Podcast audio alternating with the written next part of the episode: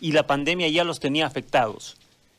Pasan tres meses sin poder eh, trabajar con normalidad y cuando comienza a moverse otra vez el transporte, viene en los bloqueos y los dejan parados. Ya tenían un bloqueo con el Brasil, ¿no? Porque había el problema de la salud que habían bloqueado los cívicos de Puerto Suárez y de esa provincia. Correcto, ya tenían ese problema.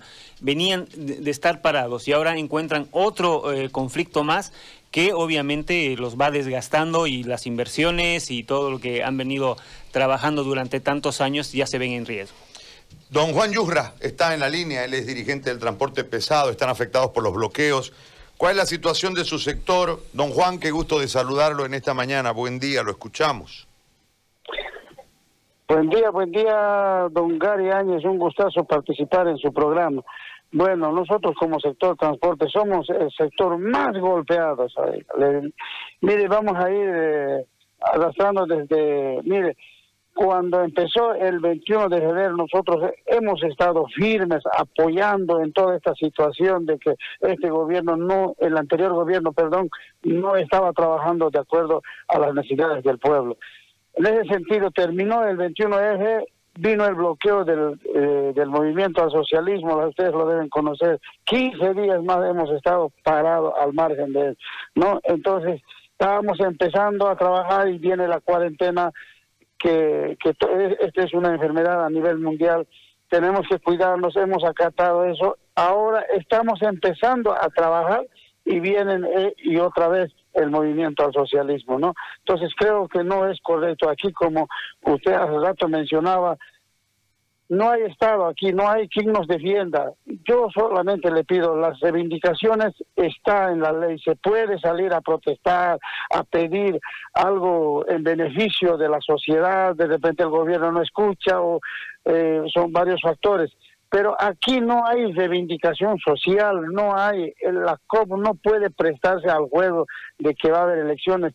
La COP tiene que trabajar con cualquier gobierno de turno, sea el más, sea el menos, sea quien sea, y, trabajar en beneficio de su, del trabajador. Pero hoy por hoy, la COP no representa ya al trabajador, no representa a ningún trabajador, representa a los cocaleros, representa al movimiento al socialismo. Entonces, este bloqueo es un bloqueo político.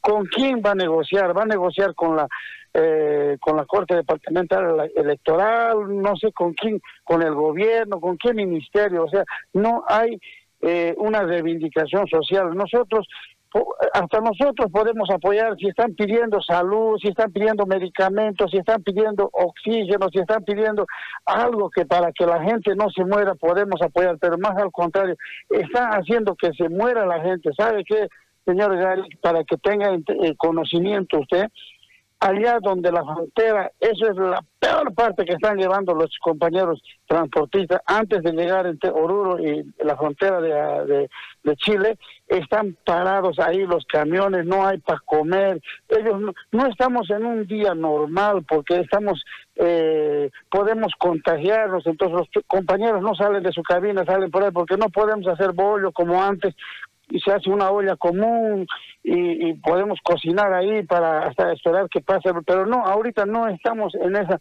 condiciones, entonces ahí va a haber enfermos, va a haber, entonces hay que responsabilizarle a esto, a este señor Guaracha, de la CO, que no representa a los trabajadores.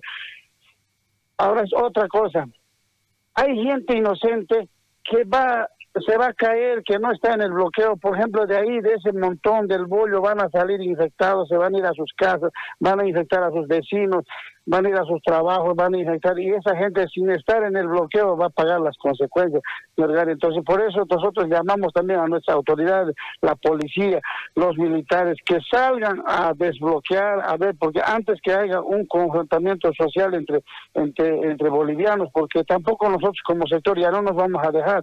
El, en Samaipata ya había una confrontación, los han desbloqueado, son 20 personas ahí bloqueando, meten piedra, piedra, entonces no hay, está fácil esto de desbloquearlo, pero no queremos pelear nosotros con, con, el, con el mismo boliviano que piensa diferente, ¿no? Entonces, creo que aquí nuestras autoridades tienen que poner las cartas en el asunto porque no vamos a seguir perjudicándonos eh, en el eh, en el viaje. Estamos tratando de sobrevivir, estamos tratando de levantarnos para poder trabajar y se viene este. El único problema si hacemos un un análisis desde el comienzo. El único problema es el movimiento al socialismo. Ahora yo le pregunto, tanto pregonan los de la bancada del MAS, ¿dónde está ese señor diputado Montaño? ¿Dónde está el, diputado Cabrera que dicen defender al pueblo, a la gente pobre? Y, y ahora, ¿dónde está? No se manifiesta, más al contrario, silencio, están esperando qué es lo que va a pasar, están esperando que haya muerto, que haya herido. Así, de esa manera quieren seguir eh, movilizando a la gente, matando de hambre. Realmente muy preocupante, señor Gary, lo que nos está sucediendo, especialmente el sector transporte pesado es el sector más golpeado que, que, está, está, que nos está afectando a nosotros. Ahora otra cosa, señor Gary, con esto termino. Esta es una cadena. Nosotros de aquí llevamos la soya, el girasol, maíz, aceites, de todo lo que es para el consumo. Y del otro lado, del lado de Chile, de las otras fronteras, traemos la materia prima para las empresas, para que puedan trabajar, para que eh, el movimiento económico se pueda mover. Pero todo eso están perjudicando, no hay, no va a haber, o sea, eh, están eh, atentando contra la salud, están atentando contra la economía. Ojo, vuelvo a repetir, no es una reivindicación social. Nosotros hemos salido también a los bloqueos a, pedir eh, el, que se cambie el código tributario eh, en el tema de la democracia, pero ahora no hay, no, no, no, nosotros como Federación de Transporte no podemos salir que, qué fecha para imponer las elecciones, tenemos que trabajar con cualquier gobierno de turno y pedir en beneficio de nuestro sector y creo que la COP debía hacer eso, pero no, lo está haciendo políticamente, no, ellos no tienen la moral ni el de, pedir cuándo va a ser elecciones, ¿no? Entonces con ese término, señor Gary. Yo le agradezco, don Juan, por este contacto. Ha sido muy amable, lo hemos escuchado con atención. Gracias. Ahí está la posición del transporte pesado. No veo un tema de reivindicación ciudadana o del pueblo, sino una utilización del ente, esa es la lectura de don Juan, ¿no?